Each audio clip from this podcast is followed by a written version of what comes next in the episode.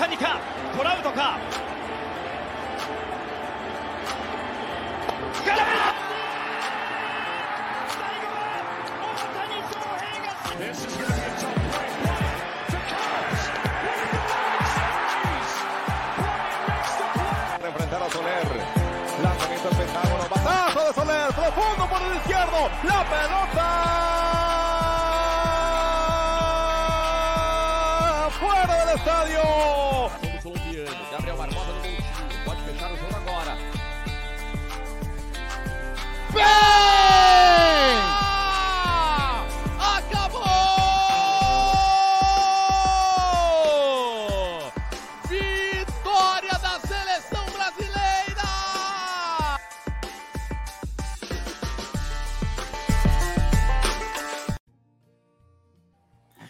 Fala, beisebol! Sejam bem-vindos a mais uma edição do Entradas Extras, do seu encontro quase semanal para falar de beisebol, brincadeiras à parte. Não tivemos podcast na última semana, tivemos alguns problemas, é verdade, mas estamos de volta para falar do nosso querido esporte.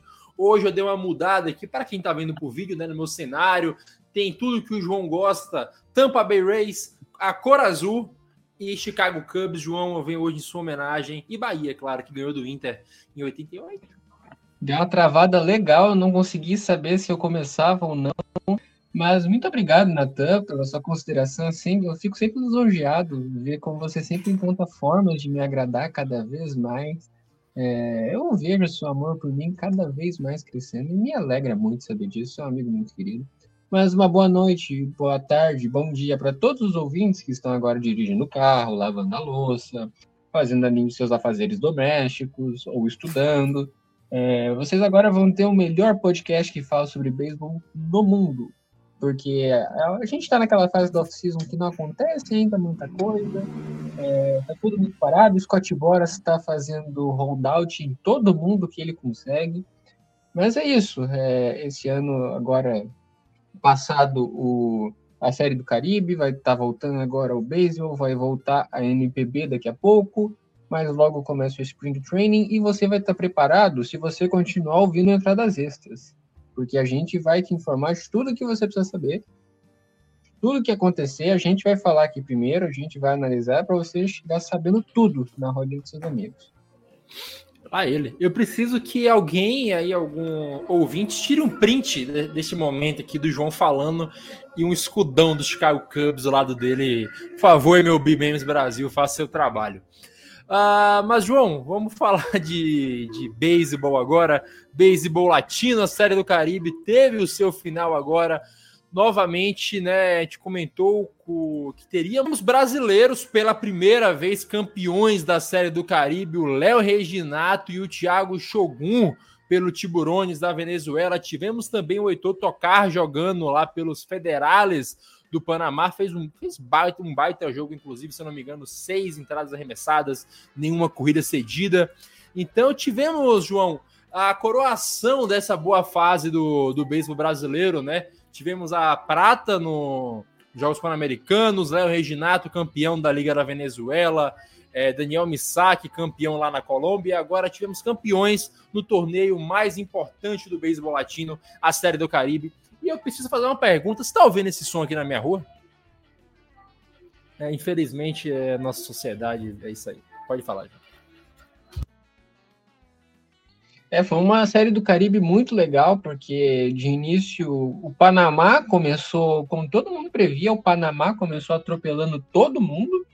E a gente teve playoffs com o Panamá e quem, qual era a outra seleção? Honduras? Curaçao. Curaçao. É, estudantes de geografia conhecem, mas quem não conhece geografia a fundo não faz a menor ideia de onde é que fica Curaçao. Eu sei que Curaçao fica aqui mais ou menos à esquerda do peito, assim, na caixa torácica, um pouquinho abaixo. É mais ou menos o tamanho da mão da pessoa, para tu ver o tamanho do coração que os jogadores tiveram que ter para passar. Mas brincadeiras à parte, são playoffs que mesmo esses times não sendo tão badalados, eles jogaram muito, foi uma semifinal muito acirrada. É, a gente teve, por exemplo, Porto Rico ficando pelo caminho e não se classificando para os playoffs. E no final, é, a gente deu a lógica, Todo mundo esperava que a final fosse Dominicana e Venezuela, e foi isso que aconteceu. E no final, para mim, felicidade, Tigres de Licei foi vice. Maior campeão de todos. A derrota do gigante repercute mais que a vitória do pequeno. É isso que. Esse, esse é o retrato dessa série do Caribe, porque o Tiburones acabou com a seca de mais de 30 anos sem ganhar uma série do Caribe, e a Venezuela de anos sem ganhar é, também um torneio, seja por qualquer time. Mas feliz pelos brasileiros. A gente teve o Léo Reginato, que jogou muito durante essa série do Caribe, é, conseguia rebater consistência. Teve até um intentional walk na, na semifinal, não sei se foi na semifinal ou na final. Tinha corredor na segunda e na terceira, deram um intentional walk para ele para lotar as bases e no final deu certo, porque o que veio depois não conseguiu impulso na corrida. É isso, João. E a Venezuela vence pela primeira vez desde 2009, quando ganharam lá com os Tigres e Aragua. E é a oitava vez que a Venezuela vence a Série do Caribe, né? A primeira da história do, do Tiburones, que precisava do Léo Reginato. Era tudo que faltava para quebrar uma seca lá na Liga Venezuelana e agora conquistar uma Série do Caribe inédita para para o time. Né? É sempre bom, é sempre bom falar do Brasil. O Oscar Nakaoshi também foi campeão lá na, na Austrália. A gente esqueceu de citar aqui. Então, o beisebol brasileiro conseguindo uma sequência aí, né, do, do PAN para cá, muito, muitas conquistas. PAN, é, Liga Venezuelana, Liga Panamenha, Liga Colombiana, uh, Liga Australiana, e por aí vai. A gente vai ter com certeza o Misaki vencendo a Liga Mexicana esse ano. E o que quer dizer, João, para a sua tristeza, que Ian Gomes vai ser campeão da Major League Baseball. E Gabriel Gomes vai se consagrar como um catcher top 10 da MLB Pipeline e vai finalmente tomar o lugar do Stephenson. A gente vai finalmente ter um catcher que saiba defender nesse time. Se o Ian Gomes ganhar um título, mas o Gabriel Gomes for o nosso catcher titular, eu já tô feliz. Pode ser. Eu consigo negociar se for a partir disso. Mas é, é isso aí. Nem tudo é como a gente quer. Ah, nem tudo é como a gente quer. E a gente tinha que falar uma coisa que, pô, eu queria tanto que o Fernandão tivesse aqui para falar com a gente sobre isso, cara. É, Rosser Altuve, né, já indo para MLB hoje um pouco mais cedo, porque o podcast vai ter que ser um pouco mais rápido. Hoje a gente começou a gravar um pouco mais tarde, eu preciso trabalhar. Então hoje vai Só para completar 20... a informação, o Reginato ganhou um intentional walk na final contra o Tigres de Licei. É, e depois o Alcides Escobar foi para o bastão e teve um sack fly que deu a corrida da vitória. Boa. E a gente tem que, como eu falei, né, um pouco mais rápido hoje pelo horário. Daqui uma, duas semanas tudo voltará ao normal. Mas João indo para a MLB agora, Rosser Altuve, o maior ídolo do Fernandão, assinou também o maior contrato da história de um, de um segunda base, né? E esse contrato não é só pelo que o Altuve vai representar daqui para frente, porque a gente sabe que o Altuve não tem muito mais para onde subir, né? Ele pode no máximo se manter constante daqui a uns anos, eventualmente cair, mas é um contrato de um cara que provavelmente é o maior nome da franquia, certamente eu acho que poucas pessoas discordariam, um cara que até o final da carreira vai ser o maior recordista de home runs em playoffs, é um cara que para a liga alguns não gostam, mas é inegável tirar o tamanho do Altuve, um dos maiores segunda bases que a gente teve nesse século, que está na história. Tem uma mancha lá em 2017, mas ainda assim o contrato dele para Houston é muito justo, é o maior nome da franquia. E esse tipo de cara você não deixa ir embora, como o Cincinnati Reds fez com o Joey Votto. Assim, falando do Altuve, é, tem essa mancha na carreira dele sobre 2017, a gente já cansou de falar disso. E já foi provado que o Altuve não tem nada a ver com isso, mas mesmo assim ele é, ele é o rosto do Houston Astros. O Houston Astros é o time que bateu no Yankees. O Houston Astros cansou de bater no Yankees. Por que eu tô falando isso? Porque é o time que é odiado pela mídia. Todo mundo odeia o Astros. Por que, que odeiam o Astros? Porque ele bate nos times da mídia. E o Altuve é, é, o rosto disso tudo. Ele ficou marcado, ele ficou com, com um alvo nas costas. Querendo ou não, você gostando ou não do Altuve, ele é o maior segunda base da nossa geração. A gente, quando fala de segundas bases muito bons, a gente fala de Joey Morgan, a gente fala de é, José Altuve, a gente Jeff Kent. Jeff Kent. Então, é, é um cara que. Melhor segunda base ofensivo da história da Major League Baseball. Tudo bem, pode continuar. A gente pode discutir isso depois. Mas é um cara que já foi MVP em 2017, oito vezes All-Star, duas World Series. Logo, logo vai ter o recorde de home runs na história da pós-temporada. Ele tem 50 já de War, então é questão de tempo até ele atingir a, a linha de corte dos 60 e entrar no Hall da Fama. Ame ou odeie, é um, um jogador que é símbolo dos nossos do ano de 2010.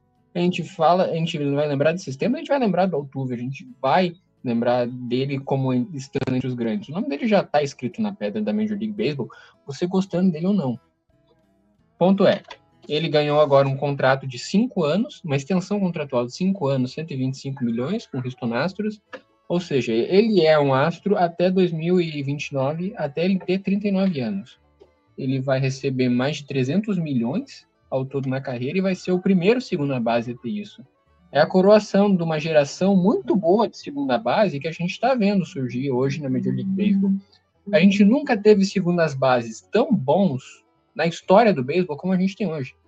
Mesma coisa que eu falei sobre shortstops há uns podcasts atrás, acho que foi ano passado isso ainda. A gente está na melhor era da história entre shortstops. A gente está disparado na melhor era entre segundas bases e é incrível ver a consistência do Altuve. Ele sempre ou é o melhor ou é o segundo melhor. Esse ano de 2024, talvez seja o segundo melhor, só porque o Mookie Betts está na frente. Porque é impressionante a consistência que ele tem, é impressionante a liderança que ele tem. Ele tem na carreira um batting average acima de 300, ele tem mais de 200 home runs, mais de 200 bases roubadas. É, ele é o Houston Astros, é com certeza o maior ídolo da franquia. E o Astros precisava fazer isso com um jogador como ele, que rende como ele, tanto ofensiva quanto defensivamente. Tem muita gasolina no tanque e pelo menos mais dois All-Stars ele vai ter na carreira antes de se aposentar. É isso, o Ro- o Rosser Altuve inegavelmente é o nome da franquia dos Astros, como você falou, João, e esse tipo de jogador, além do que ele te entrega em campo, a gente não tem tanta informação sobre isso, mas ele certamente entrega no vestiário.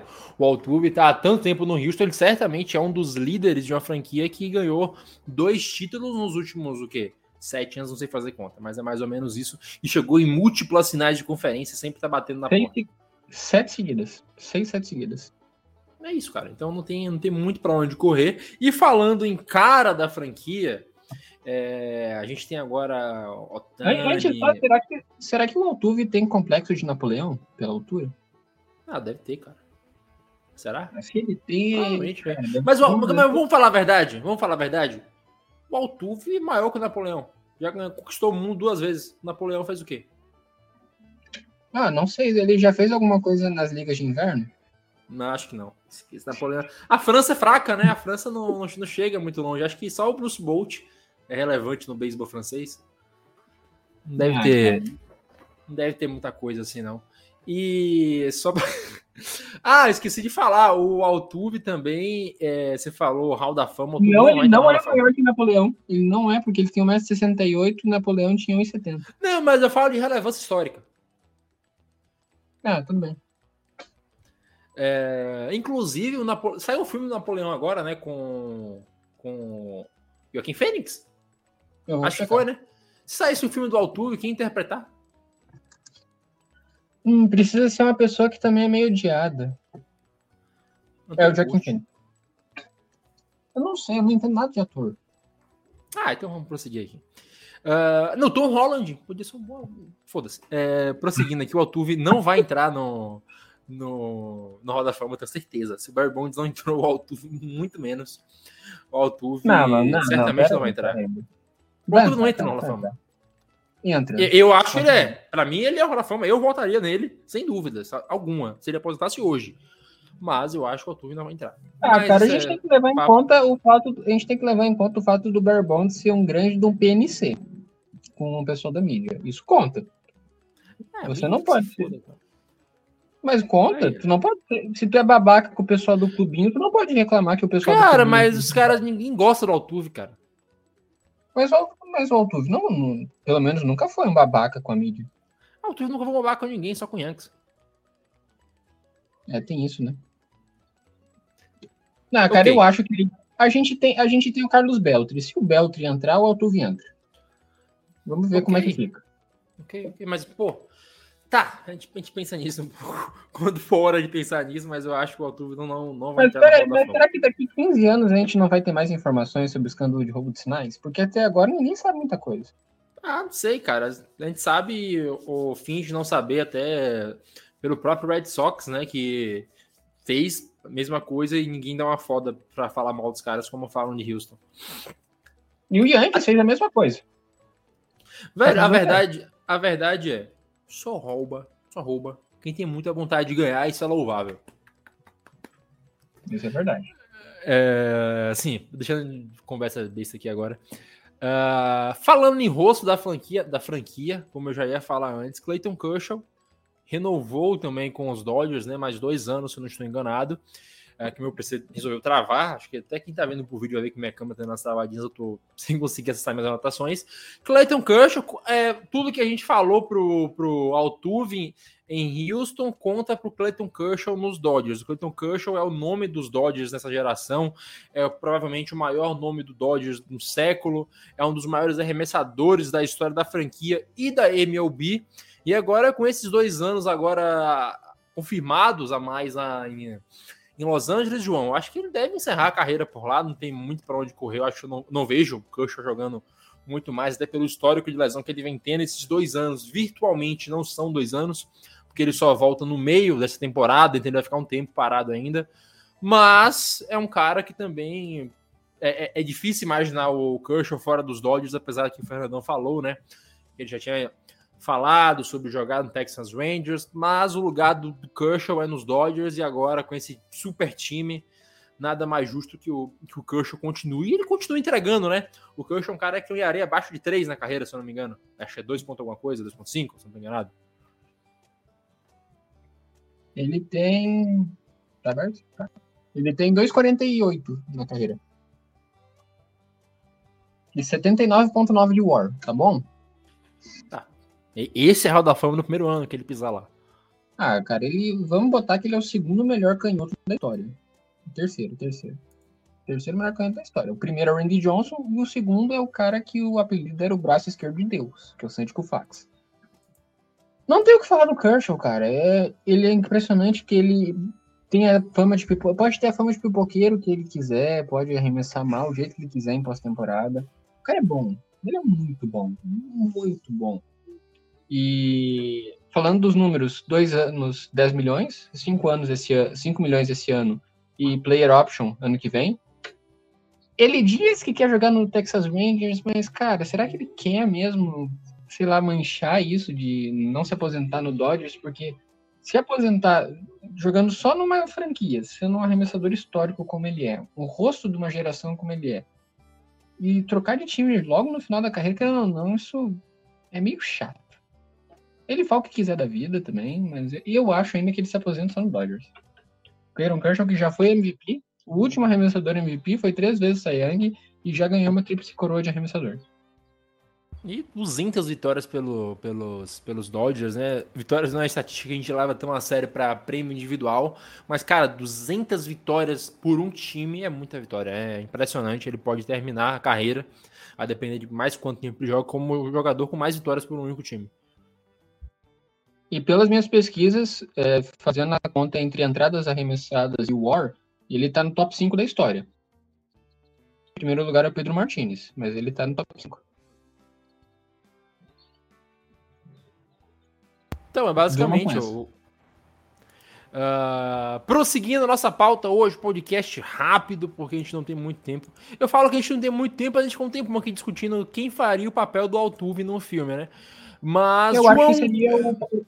Como é que é o nome daquele que é Pascal? O nome seu nome. Pedro Pascal.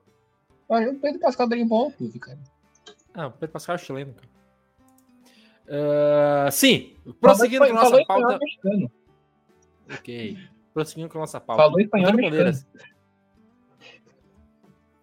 Ah, sim, Bob Witt Jr. renovou com o Kansas City Royals 14 anos, 11 anos garantidos. E, cara, eu tenho pontos com o Bob Witt Jr. que eu sempre comento com o Henrique, é que o Bob Witt Jr. é um jogador que eu não gosto e eu não consigo saber porque eu não gosto. Eu olho os números dele e falo, pô, puta jogador, baita jogador, mas é, eu, eu não tenho um argumento para falar porque eu não gosto dele, mas eu não consigo gostar. Bob Jr. ele tem é, duas temporadas de liga agora, o contrato merecidíssimo que ele recebeu pelo Kansas City Royals, e ele tem uma combinação de home runs e steals nas primeiras temporadas que é parecida com quem? Mike Trout, Ronald Acunha, uh, Barry Bonds. Então, os primeiros anos do, do, do Bob Jr., ele te entrega 50 home runs e 79 steals.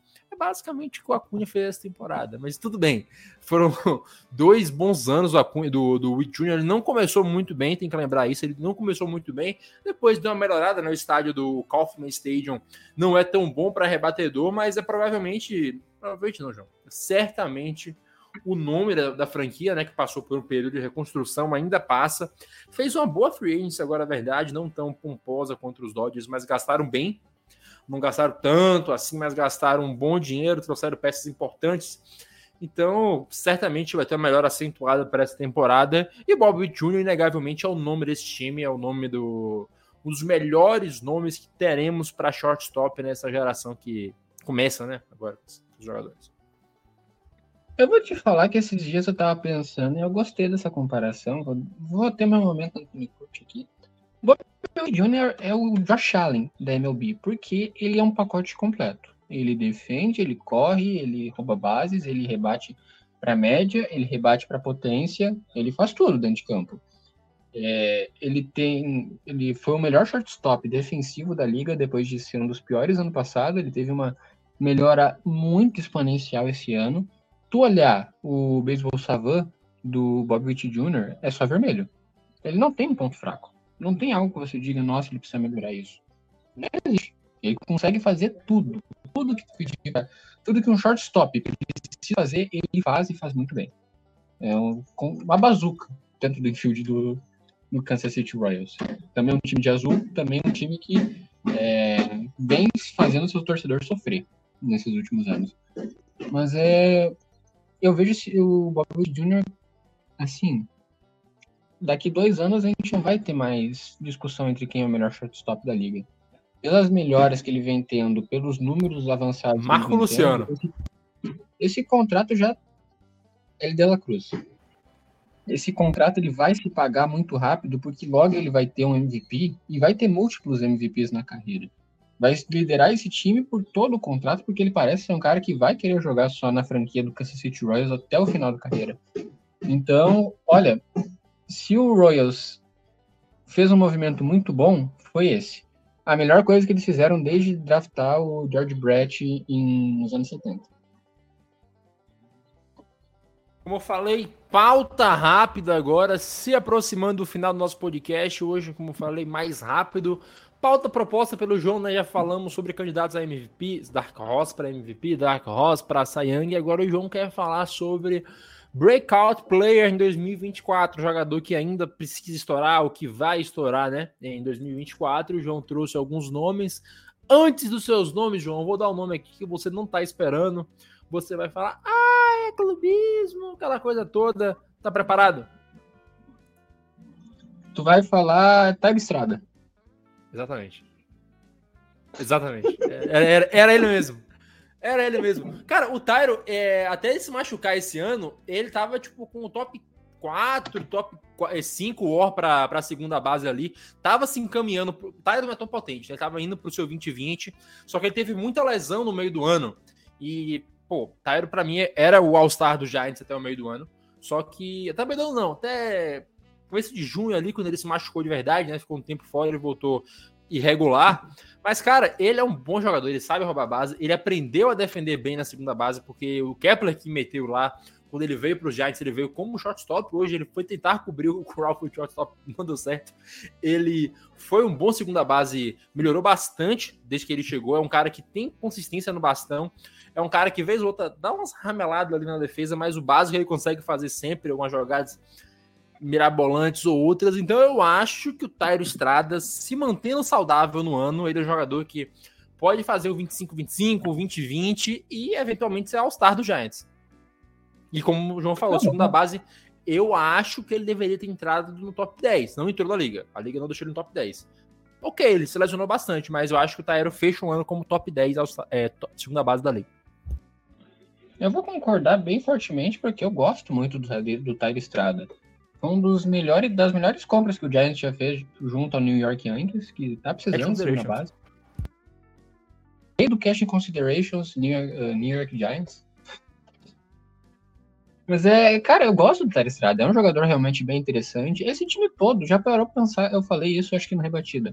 Já parou pra pensar que se tu pegar o fã médio de beisebol, assim, medião, e falar que Tyler Estrada é... Quem é a terceira base do time? Hoje é o J.D. Davis. Tyler Estrada, J.D. J.D. Davis. E o, o primeiro quem é? É Lamont Wade Jr. Ah, o Lamont Wade. Falar que esses três caras são a mesma pessoa, o fã médio do, do de baseball vai achar que não é a pessoa. Falar Mas sabe o que é engraçado? mesma O, o, o, um infield com Lamont Wade Jr., Tyro Estrada, é, Didi Davis, o Wilmer Flores ali vagueando quando o Crawford machucava, Brandon Crawford teve o melhor é, out, above, é, out above average da liga combinado. Foi o infield do Giants. Não sei como isso aconteceu. Mas tu parou pra pensar que eles, É, eles ajuda, né? parecem que é a mesma pessoa. Eles parecem que é a mesma pessoa. Ah, acho que o, o Didi não, o Didi não parece não, mas o Tyro parece com o Lamont Wade. Mas assim, é, são todos jogadores que eu, eu espero que eles vão ter 15-15, pelo menos. São jogadores assim. 105, 108 de WRC. Jogadores consistentes que vão te entregar o que tu precisa, mas que não são grandes jogadores. Foi o que eu falei no preview sobre o Giants, que é um time que tem o que é preciso, tem o feijão com arroz, mas precisa de uma estrela para conseguir alguma coisa maior. Precisa ter o, o cara que vai carregar o time. Mas é, uma é uma boa escolha. Mas os caras que eu tinha pensado, de novo falando, essa é uma das melhores safras de segunda base que a gente tem na liga. Um. Da história da liga, um cara que eu fiz trade sobre ele falando foi o Eduardo Julian, que vai ser o segunda base do Minnesota Twins, um canadense. Mais um canadense que gosta de ser paciente e rebater contra destro. É o terceiro em seguida, a gente já teve Joey Votto, já teve o Freddie Freeman, agora a gente tem o Julian. É um cara que ele tem basicamente 1.100 de OPS contra destro e 400 de OPS contra canhoto. Ele tem um platum terrível, mas ele é um cosplay de Rua Soto.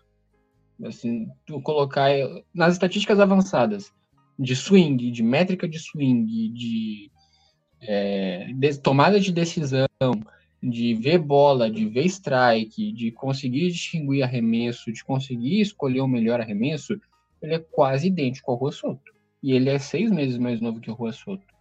Eu gosto muito desse nome, e esse ano passado ele teve 2.8 de War, e esse ano ele vai ser o nome principal porque ele não vai ser reserva do Polanco. O máximo que vai acontecer é ele ser Platum junto com o Kyle Farmer. É, falando sobre, continuando, um dos que eu tenho para ser o breakout, que eu já falei bastante, foi o Julian. Eu já expliquei bastante sobre isso na trade que eu tenho na MILB Brasil, MIL. Outros caras que eu tenho bastante confiança, eu peguei dois de cada liga, não vou explicar muito sobre eles. Foi o Bob Miller, do Dodgers, porque eu imagino ele sendo co-ace junto com o Yoshinobu Yamamoto. Eu vejo ele tendo esse ano já uma produção melhor que o. Caramba! Glasnow, Buehler. Glasnow. Puxa vida, tá difícil. Eu vejo ele tendo uma produção esse ano já melhor que o Glasnow, porque ele tem arremessos muito bem é, localizados, ele tem arremessos que tem tudo aquilo que um arremesso precisa ter, quebra vertical, quebra horizontal, rotação da bola, localização, o, o slot arm dele para o release da bola, que é bem feito, tem uma velocidade boa, ele tem uma extensão do corpo. Tudo isso ele tem, tá? Ele é um arremessador muito bom, ele precisa de tempo só para maturar. O Dodgers tem o melhor pitching staff de desenvolvimento de arremessadores da liga. Então, mais um ano, mais uma off-season trabalhando com esses caras ele vai estar tá muito bem. Só precisa o Will Smith saber framear melhor, que ele é All-Star. Esse ano já ele vai ser All-Star. E o outro Oi, cara, João. que base. Pode falar. Não, antes de você falar outro cara, é, é, você falou do Twins, para mim o outro candidato tá no Twins também. Sabe quem é? Vai estar certo de novo. No Twins. Ele vai ser titular. Vai. Ryan Jeffers, Kirillov, Não, Ryan Lewis. Ri- Rice Lewis. Royce Lewis. Ah, tá. Royce Mas Lewis, eu que é o. o não, o Royce Lewis ele teve uma puta temporada ano passado, né? Ele jogou não tantos jogos assim. Mas, pô, cara, o Royce Lewis jogou muito bem ano passado e eu acho que este ano ele tende a melhorar, né? Ele, ele, ele rebate muito bem as bolas rápidas que vem pra ele. E tem um, um certo que, não sei se é de clutch, de sorte, e que ele tem de bater grande lá. Uhum. Cara, eu vou te falar que sobre o Royce Lewis, é, no desde que ele subiu e tomou a titularidade na terceira base, ele foi a melhor terceira base da liga. Então eu não sei até que ponto ele vai ser um breakout. Porque ele, em todas as métricas de swing, em todas as coisas de bola rebatida, ele é 90 a mais porcentagem na liga, ou seja, ele está entre os 10% melhor. O máximo que eu vejo é ele ter um sophomore slump e fazer ele cair para 70%, 80%, que ainda assim é muito bom. Muito bom. Bryce Lewis vai ser uma estrela, pelo que a gente viu até agora. Claro, a gente falava a mesma coisa sobre o Cody Bellinger e aconteceu o que aconteceu, e tudo nada no beisebol é garantido. Mas eu não sei até que ponto ele é breakout, porque ele já teve essa de dar um chutão na porta. Ah, a amostragem dele é muito pouca. Pois é, só isso. Mas ainda assim não seria um breakout, porque ele já, já colocou isso. Ele, ele ganhou dois jogos de pós-temporada quase sozinho pro Twins. Ele ganha o jogo no Twins, realmente. Ele tem o que de estrela, então por isso eu não. Por isso que eu também tô muito confiante no Twins. Vocês entenderam agora porque em dezembro eu falei que a World Series ia ter o Twins? Dezembro? Ainda. Ah, dos Series desse ano. Mas continuando, o Bob Miller da Liga Americana é o Grayson Rodrigues. Ele foi mal quando subiu lá no início do ano? Foi, mas depois que ele desceu, fez os rehabs na AAA, que ele fez os ajustes, o Grayson Rodrigues ele é fantástico. Assim, ele é uma cópia melhorada do Eury Pérez. A gente pode colocar assim. É um, ele vai ser o segundo dessa rotação no final do ano. Vai ser Corbin Burns e vai ser Grayson Rodrigues pau a pau. Ele é muito bom. Muito, muito, muito bom. Ele, basicamente, tudo que eu falei sobre o Bob Miller, coloca pro Grayson Rodrigues. Se você tem fantasy, draft Bob Miller e draft Grayson Rodrigues. Se você não draftou, troque por eles. Manda alguma coisinha lá, mano. Troca um esses dois aí pelo Kyle Harrison. Vai na minha. Kyle Harrison também. Man, draft Kyle Harrison. Draft quem mais? Jú- Júnior Camineiro, embora ele não seja chamado agora. Draft Júnior Camineiro. Draft Jackson Holiday, porque ele provavelmente vai fazer Opening Day roster e tá muito baixo nos ADV. Você consegue muito shortstop bom e não draft primeira base. A não ser que seja Fred Freeman. Não draft primeira base porque tá sobrando muito primeira base bom. Aí Não é a primeira base, você sabe a primeira base bom que você vai conseguir pegar no final do draft? O próprio Lamont Wade. O Lamont Wade, ele não rebate tanto, mas ele chega bastante em base. Quando ele rebate, o OPS dele é altíssimo. Ele, salvou tipo, algumas ligas ano passado, a Monte Wade. É, O, o, Wade, você vai, ele vai rebater. Ah, você, você vai falar, pô, o cara tem 25% de average. O OPS do Lamont Wade passa dos 850, ele chega muito em base, tem quase 400 de, de OBP com, 200, e- com é, 250 de, de average. Então é um cara que tem muito walk. Isso vai te dar pontos na sua liga, cara. Exato, con- consegue muito primeira base bom. Mas a gente ainda, ainda não é podcast de fantasy, tô me coçando É, podcast. o, de o fantasy. próprio Riley lá, que, ele foi pra onde agora? Que era do, do Race? É um bom jogador também. Hum, não lembro, mas eu vi que ele foi movido. É um bom jogador. Tem muito jogador primeira base, velho, que, que te entrega Muito, muito. Não draft primeira base. E não draft segunda base, tá sobrando muito segunda base. O Jonathan India, em várias ligas, ele sobrou um draft, não draftado. Ou seja, draft arremessador nas cinco primeiras escolhas. Ou o Ronald Acunha. É, assim, a não ser que seja candidatíssimo MVP, não draft nas quatro primeiras escolhas. E o outro, falando nisso, um cara que também draft, se você te tá faltando outfielder, você precisa de mais um, Nolan Jones, Colorado Rockies. Ele é left, left fielder. Ele foi, assim, muita gente não olhou para ele por ele ser rookie, por ele jogar em Colorado, por isso, por aquilo, mas o Nolan Jones colocou 900 de OPS, tá? Com 400 400 oportunidades no bastão, teve quase quase 30 30. Eu tô só checando aqui para ver se é isso mesmo. Não, ele teve 20 20. 2020, 4.3 de WAR, quase 3 2.97 de batting average, é, 62 RBIs e 109 hits em 367 at-bats. Ou seja, ele é um monstrinho, tá? E jogando no Cores, é isso aqui para fazer um home run. Ele, ele cara, o- ele foi uma troca com o Cleveland Guardians que o Colorado Rocks mandou quase nada. Isso, então Colorado, o Colorado não, o Cleveland Guardians trocou os dois melhores re- dois dos melhores rebatedores para ele deles por nada, que foi o Will Benson para o Cincinnati Reds e o Nolan Jones agora para Colorado Rockies. E o Nolan Jones é muito bom. Ele faz muito contato. Ele estava no top 3 de BABIP, que é a porcentagem de bolas rebatidas e colocadas em jogos. E o top 3 dessa estatística tem Brandon Marsh e Freddie Freeman.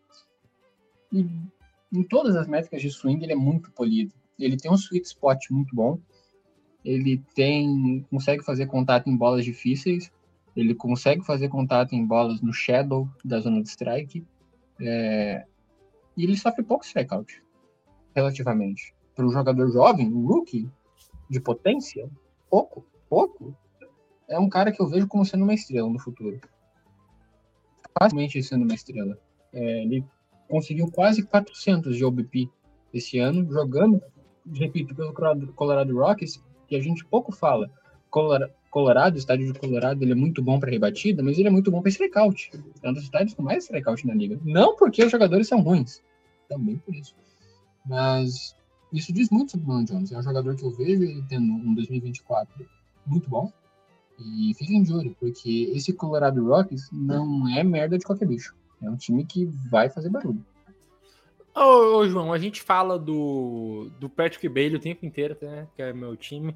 Mas tem um cara que eu acho que a gente não dá a, a devida importância pra ele, porque foi o único cara que pegou mais ladrões em base do que o Patrick Bailey na liga, que foi o Shea Legaliers, né? Não sei nem, sei pronunciar o nome dele direito. Mas se ele aprender a rebater isso aqui que seja, ele é um puta jogador e é um dos melhores catchers da liga. O catcher do Oakland Athletics é um baita jogador. Acho que ele tem potencial para ser um dos melhores catchers da liga. E também tem um menino lá do. do como é o nome? Do. D-Backs, o Moreno? Alec Thomas. Ah. Olha, Alex Thomas é Thomas É, o- é, off- é, off- é o- outfielder. Acho que pode ser um bom jogador também. Ah. Falando só de breakout, possíveis breakout players. Eu acho que o, o Shea e o Alec Thomas. Moreno já, já tem os hype, né? O cara ganhou a luva de ouro, não fazendo nada melhor que o Patrick Bailey. Ali tem um couch stealing plus melhor. Ah, ok. E o resto? E é O isso. Moreno, o Moreno tem um braço mais forte, de fato, mas e aí? Não, mas o braço. Vamos falar a que verdade. blo- eu acho que bloque o Moreno deve bloquear melhor que o Patrick Bailey também. Ah, Vamos falar a verdade, cara. É, Assim como o pessoal diz que SEC é estatística de quarterback na NFL, roubar base, é, roubo de base é estatística de pitcher, não é de catcher. Porque depende muito de quem é o pitcher. Você pega quantos roubam base contra o Sindegar e quantos roubam base contra o Max Fried, é uma enormidade. O que, que eles fazem de diferente? Eles mantêm o corredor ali, perto da primeira base. Mas se o cara não mantém, que culpa tem o coitado do catcher? Ele pode ter o pop time que for. O Bailey tem o melhor pop time da liga, né? Sim. Mas só pop time não significa nada. Pop time é a estatística mais irrelevante de catcher. Por quê? Porque se ele precisar do pop time dele duas vezes no jogo, é muito. Estatística de catcher é block e frame, principalmente frame. Por quê? Porque ele vai precisar framear 150, 200 arremessos no jogo. Frame é mais importante, cara. Toda a vida, sempre, sempre. E aí é quem? Austin Heads e, e Patrick Bailey. São os melhores. os Jeff Mattis da nova geração. E, cara, é é bom porque eu tô mudando muito a forma que eu vejo o beisebol, eu tô conseguindo passar isso para as pessoas e muita coisa que a gente via como sendo praticamente certas estão se mudando, estão tão, está sendo colocado mais pingos nos is. E é muito legal essa forma que a, a estatística e a forma de análise vem evoluindo sobre o beisebol, a gente consegue ver jogadores muito bons é, nesse sentido. É isso, João. A gente tem mais algo para falar hoje nessa versão pocket do nosso podcast. Preciso trabalhar em breve. Hum, Da pauta já foi, não sei se tem algo na tua cabeça aí. tá. É, o Spring Training vai começar amanhã, tipo, começar amanhã, só que a gente fala isso na próxima semana, porque já vai estar todo mundo junto, né? É, jogadores de posição e. Ah, vamos, vamos, vamos. Deixa eu pensar. É que a gente vai ter agora. Hoje os catchers e os amanhã. administradores quiser, amanhã dos Giants, amanhã. Não, mas a maioria dos times foi hoje. É, vamos ver quem, qual jogador que vai causar a maior polêmica de aparecer gordo. Neymar. Joey Galo. Jock Peterson. Não sei. Ah, cara. É que o Jock já é gordo, né, cara? Sei lá. Blake Snell, quando assinar. Deus me livre. É, inclusive, a esposa do Trevor Bauer estava oferecendo o Trevor Bauer. Ela pegou a montagem do Trevor Bauer, botou a roupa dos Giants, postou no Instagram e marcou o time. A esposa do Trevor Bauer, eu não sei se é esposa, namorada, que raio que o parta é, mas é uma mulher ligada ao Trevor Bauer. Não deve ser a mãe. Então, acho que namorada. Vamos, vamos fazer esse walk-off. Com quem o Trevor Bauer assina? Cincinnati Reds. Amém. Não, cara, o Reds já tá com o staff completo. Eu acho que ele vai pra um time que precisa muito. Dito isso, o Trevor Bauer seria o melhor arremessador do time. Não. Não. Seria um bom número 5. Mas eu acho que ele é um Boston Red Sox. Tem cara também. Ah, João, vamos encerrar. Preciso trabalhar em breve. O podcast hoje um pouco mais curto. Semana que vem também não promete ser mais longo. Mas à medida que a temporada for começando, a gente volta a falar um pouco mais NPB. Tá tendo um jogo e já consegui notícia de lá um pouco mais complicado, né? Então, pauta só quando é algo bastante relevante. Mas no mais, João, foi muito bom gravar com você. A gente se vê na próxima semana para falar um pouco de Spring Training. Calma aí que momento gatos na live agora. Eu preciso. Levanta aqui seu minuto. Aqui, ó.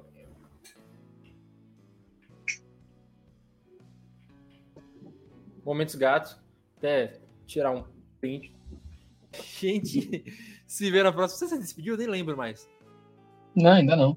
Eu queria dizer que é tá tão sem notícia que a Major League Baseball tá soltando o top 100 mais clickbait possível só para. Porque é impressionante, que não acontece nada, não nada.